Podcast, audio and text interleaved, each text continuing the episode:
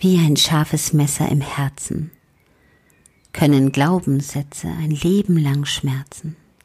Ich erzähle dir heute das Geheimnis von meinem Glaubenssatz, der unglaublich lange wie ein scharfes Messer in mir steckte.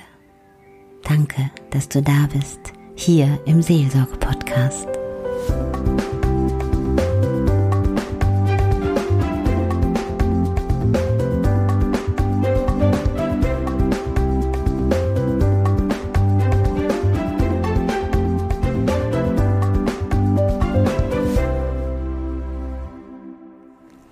Im Leben begegnen wir so vielen Menschen. Und die verändern einen auch. Ich dürfte das an eigenem Leib spüren, als man mich als kleines Mädchen entführt hat und sich dadurch mein ganzes Leben verändert hat. 72 Stunden ohne Augenlicht in Gefangenschaft von wildfremden Menschen, die mit dir tun, was sie wollen ekelhaft und ich will es auch nicht weiter ausschmücken. Doch es macht was mit dir in deinem Kopf. Ja, man verändert sich. Man achtet viel mehr auf andere Menschen, auf die Emotionen anderer Menschen, auf die Worte anderer Menschen und das Verhalten. Warum? Weil man selber nur lauschen konnte. In diesen drei Tagen konnte ich nur lauschen den Stimmen der Menschen und habe gehört, wie einige Stimmen brutal klangen und die anderen selbst unsicher waren. Doch ich möchte dich nicht mitnehmen an diesen Ort, weil der nicht schön ist. Doch ich weiß, dass man sich dadurch verändert und das Verrückteste ist, und da muss ich manchmal selber drüber schmunzeln, wenn ich darüber nachdenke. Drei Tage Drei Tage waren es nur, in Anführungsstrichen, nur 72 Stunden und trotzdem hängt einem das immer nach. Andere Tage vergehen wie im Flug. Manche vergisst man auch, aber so tiefgreifende Erlebnisse, die stecken einem wie ein Stachel im Fleisch. Wie ein Splitter, der durch den ganzen Körper wandert und sein ganzes Leben lang sich einen Platz sucht. Ich dürfte an einem Seminar teilnehmen, wo es um Glaubenssätze geht. Und ich sag dir jetzt mal ganz im Vertrauen unter uns, hättest du mir sowas mal erzählt, hätte ich mit dem Kopf geschüttelt. Glaubenssätze, bla bla bla, hätte ich gedacht. Lass mich mit diesem Zeug mal ganz in Ruhe. Aber das Verrückteste ist, immer wenn ich versucht habe, diese, diese seltsame Situation von damals zu verarbeiten, ging das nicht. Und ich habe sie einfach verdrängt. Aber es war immer da und es kamen diese heimlichen Albträume immer, immer wieder. Ekelhaft. Ekelhaft einfach. Dann sollte ein, eine Art psychologische Werbesendung gedreht werden und man hatte mich gefragt, ob ich da vielleicht dran teilnehmen möchte, nehmen möchte. Da wären Spezialisten und ich habe ja früher schon mal bei Psychologen versucht, diese Albträume loszuwerden. Das war dann noch schlimmer. Und da habe ich mir gedacht, okay, das ist wahrscheinlich der Weg. Das soll so sein. Versuch es nochmal, damit du endlich mal schlafen kannst und diese Träume vergehen. Und das Witzigste ist, meine liebe Freundin Saskia und ich, wir sollten dazu so ein kleines Drei-Minuten-Video einsprechen. Und so wie ich jetzt mit dir darüber reden kann, das ging gar nicht. Das ging 39 Jahre nicht. 39 Jahre ging das nicht. Ich habe dann angefangen und habe sofort angefangen zu weinen. Und ich sag dir mal was, ich bin keine Heulsuse, ich bin eine voll taffe Geschäftsfrau. Ich stehe mitten im Leben, ich schaffe alles, ja, ich äh, bin voll der Macher. Und für mich gibt es auch keine Probleme, sondern Herausforderungen. Ich schaue immer auf die Lösung und nicht auf die, die Lücke. Und trotzdem konnte ich es nicht loslassen. Jedes Mal, wenn ich anfangen wollte zu reden, war es so, als hätte ich einen Stein in meinem Hals, der sich durch mich durchdrückt und nicht aus meinem Mund will. Und mir fiel, fließen die Tränen runter. Und ich kenne meine Freundin jetzt schon zwölf Jahre und sie hat mich nie so gesehen. Dann habe ich gesagt, verdammt nochmal, das kann doch nicht sein. Bin ins Bad gegangen, habe mich wieder frisch gemacht und habe gesagt, komm, jetzt ziehen wir den Mist durch. Ich sollte eigentlich nur erklären, warum ich Albträume habe oder das erwähnen halt, was ich loswerden möchte. Aber ich konnte es nicht. Du wirst jetzt vielleicht lachen, aber ich bin eine Frau und ich bin dreimal ins Badezimmer gegangen und habe mich nochmal meine verschmierten Augen von meinen Tränen befreit und habe es nochmal versucht einzusprechen und es ging nicht. Es kam nicht aus mir raus. Ich habe immer wieder weinen müssen. Total bekloppt, weil das ist so lange vorbei. Die Menschen sind nicht mehr da. Sie können mich nicht wiederfinden. Sie können, das ist vorbei. Aber ich habe es innerlich nie losgelassen. Und ich habe es immer in den Rucksack auf meinen Rücken gepackt und gedacht, na und? Was du nicht mehr ändern kannst, damit brauchst du dich nicht beschäftigen. Ich war die Person, die immer gesagt hat, wenn du was in deinem Rucksack hast, dann mach ihn nicht immer wieder auf und hol es nach vorne. Bla bla bla. Ich kann das alles nicht ertragen, dieses emotionale Gerede. Das habe ich gesagt. Und dann gab es ja einen Zwischenfall. Und zwar habe ich nach dieser Vergewaltigung und Entführung nicht sprechen können. Also unter Schock macht der Körper sowas manchmal. Darum kommt auch dieses Sprichwort, es verschlägt dir wohl die Sprache. Ich konnte nicht sprechen, eine ganze Weile. Und eine sehr nette Psychologin und äh, die kam von der Polizei her, die sagte, hier Mädchen, und gab mir ein Buch. Wenn du deinen Schmerz aus dir herausschreibst, dann wird es leichter. Und jetzt kommt natürlich das Problem dazu, ich war immer schon Legastheniker. Und auch in dem Alter habe ich mich fürs Schreiben geschämt. Ich habe mich immer versteckt und habe geschrieben, aber es sollte niemand lesen. Und in meinem Kopf war aber dieses Buch der Weg dazu, anderen Menschen zu helfen, dass denen das nicht auch passiert, weil die Täter hatte man nicht gefasst.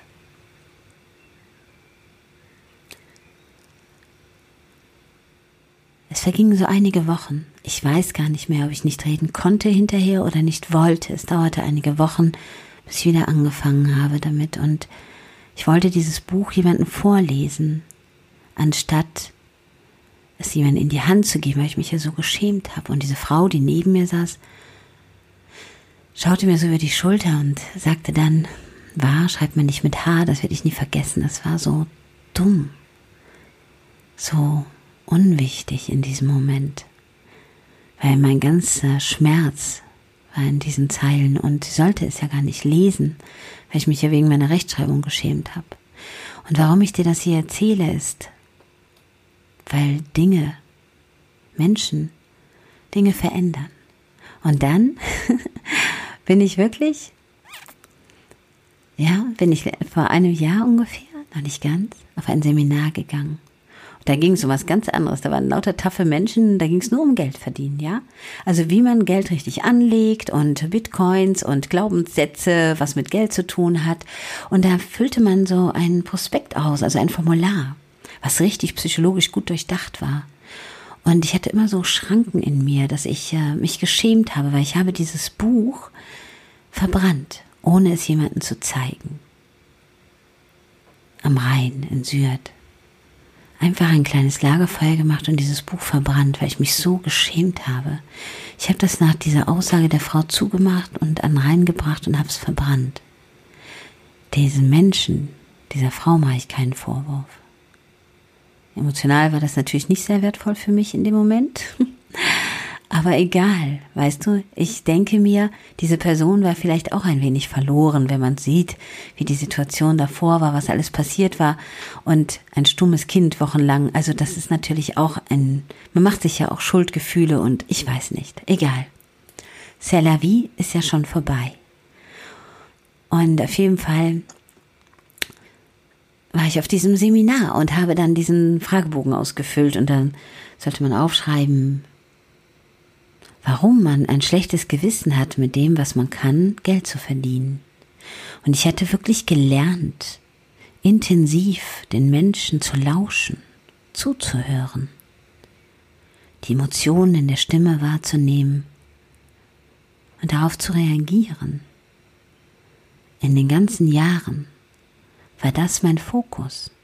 Mir war aber nicht bewusst, wo das so hergekommen ist. Mir war nicht bewusst, dass ich das zu meinem Beruf gemacht habe, als Coach und Trainer zu arbeiten, als Telefonistin und Sprecherin und Speakerin, weil ich den Fokus in diese Richtung gelegt habe.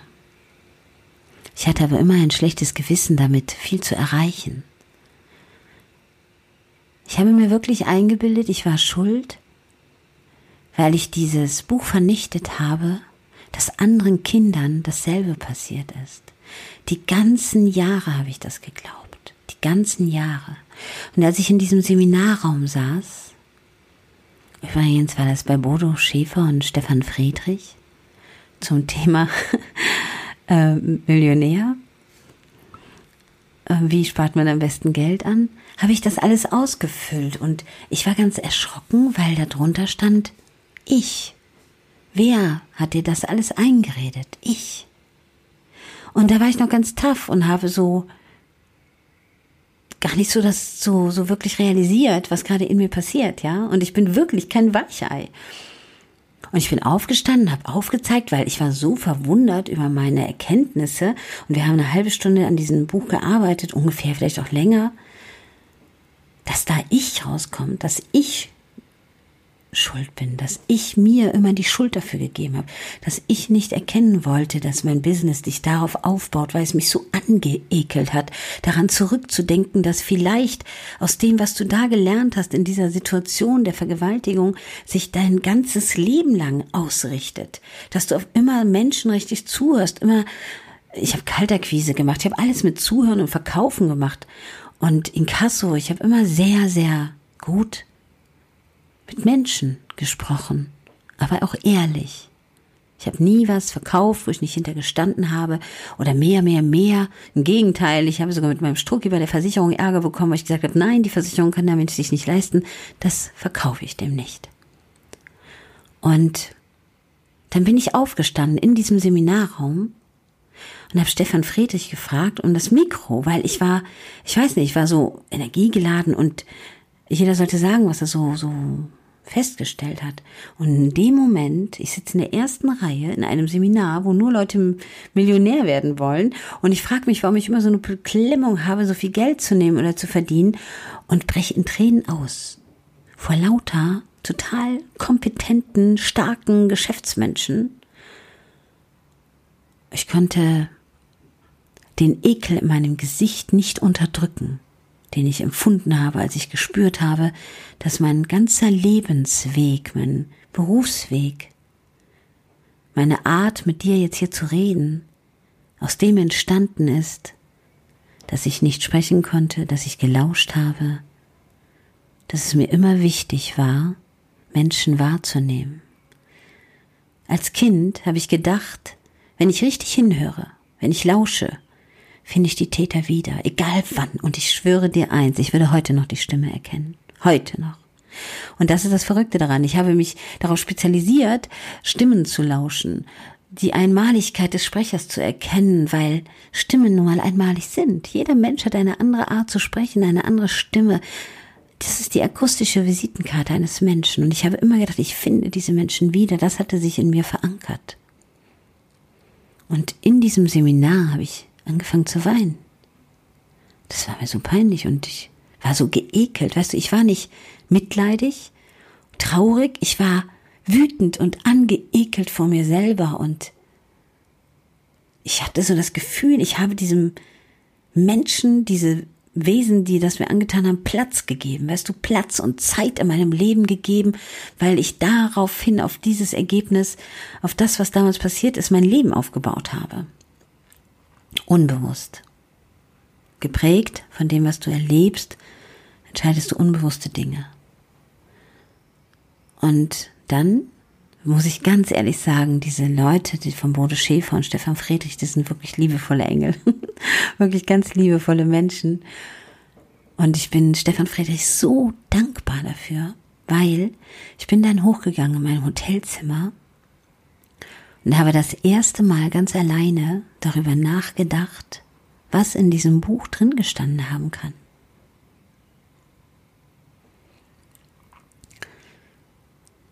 Und alles, was da drin gestanden haben kann, war schon bekannt, weil ich hatte die Augen verbunden, von der ersten Sekunde an. Ich wurde von einem Kirmesplatz mit einem Sack über den Kopf in einem Auto entführt und hatte die Augen verbunden bis zu dem Moment, wo ich alleine war, apathisch durch diesen Zimmer gegangen bin, was abgeschlossen war und das aus das Fenster, aus dem Fenster werfen konnte.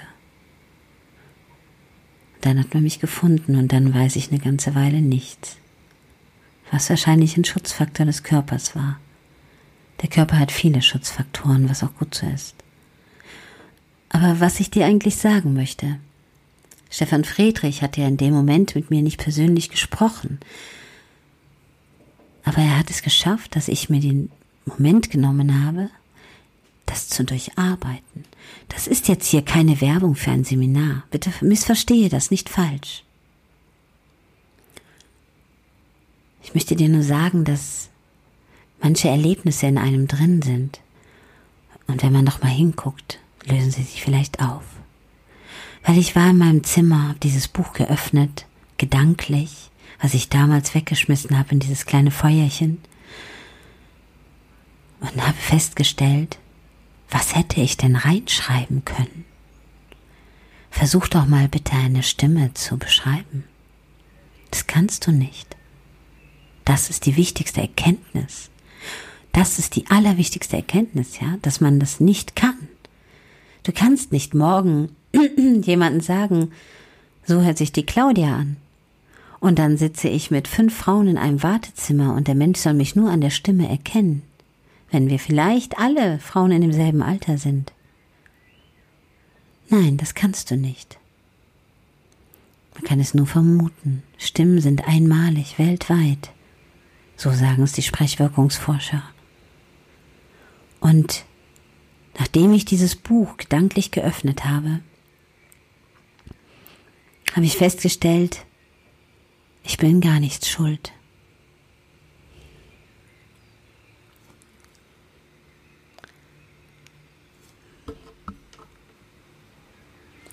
Ich hätte keinen retten können.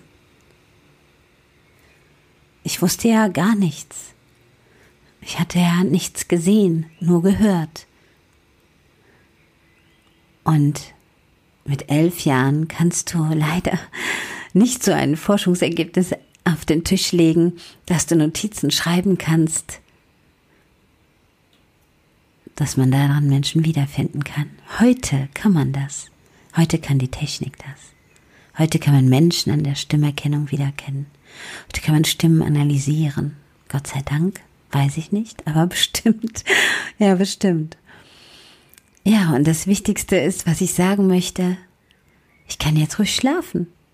Ja, ich kann ruhig schlafen und ich habe mich damit abgefunden, dass ich es nicht schuld bin, dass anderen Kindern schlecht geht.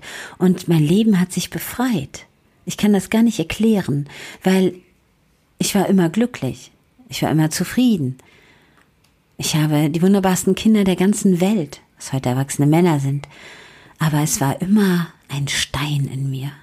Ein scharfkantiger Stein, der sich durch meinen Körper geschoben hat, der unglaublich war. Und das, das nennt man Glaubenssätze. Weil ich habe es geglaubt, dass ich schuld bin. Ich habe es geglaubt. Und das habe ich jetzt nicht mehr. Dieses Gefühl. Und dafür danke ich Stefan Friedrich. Obwohl er mit mir persönlich eins zu eins überhaupt nicht gesprochen hat. Aber er löst Dinge bei Menschen aus mit seinen Worten, mit seinen Programmen, die unglaublich sind. Das wusste ich aber vorher auch nicht. das wusste ich aber vorher auch nicht. Ich hätte niemals so darüber reden können.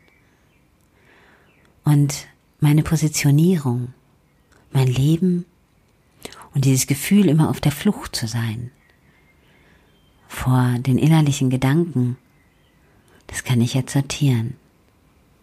Weil wenn du deine Positionierung durchgehst, dieses Wort hört sich immer so blöd an, ne? So Positionierung. Was heißt das überhaupt? Spitze Positionierung.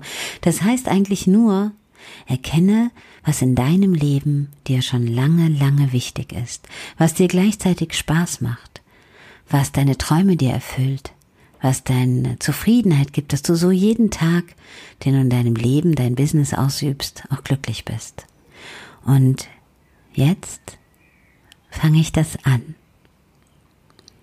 meine Zukunft ohne dunkle Schatten in mir. Und das wünsche ich dir auch. Danke, wenn du mir bis hierhin zugehört hast. Ich schätze das sehr. Weißt du, es gibt viele Menschen, die einem wirklich das Leben verändern. Ich habe auch eine Frau getroffen, die gesagt hat, schreiben wir doch ein Buch. Susanne Deiss. Ganz toll. Ich bin Legastheniker, wie ich ja eben sagte, und sie sagte, schreiben wir doch ein Buch. Und davon erzähle ich dir in meinem nächsten Podcast. Dankeschön. Übrigens kannst du meinen Buchanteil auch anhören auf meiner Internetseite. Nein, das stimmt gar nicht. Ähm, auf meinem Instagram-Kanal. Da ist das drauf. Kostet nix. Kannst ja mal gucken. Danke fürs Zuhören. Lass dir niemals was einreden, auch nicht von dir selbst. Bis bald, deine Claudia.